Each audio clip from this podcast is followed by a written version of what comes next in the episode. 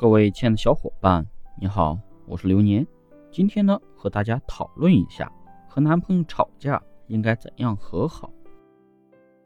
首先，明确一点，你无法改变他，除非是他愿意改变。但是他愿意跟你吵架的时候，肯定是他不愿意改变的时候。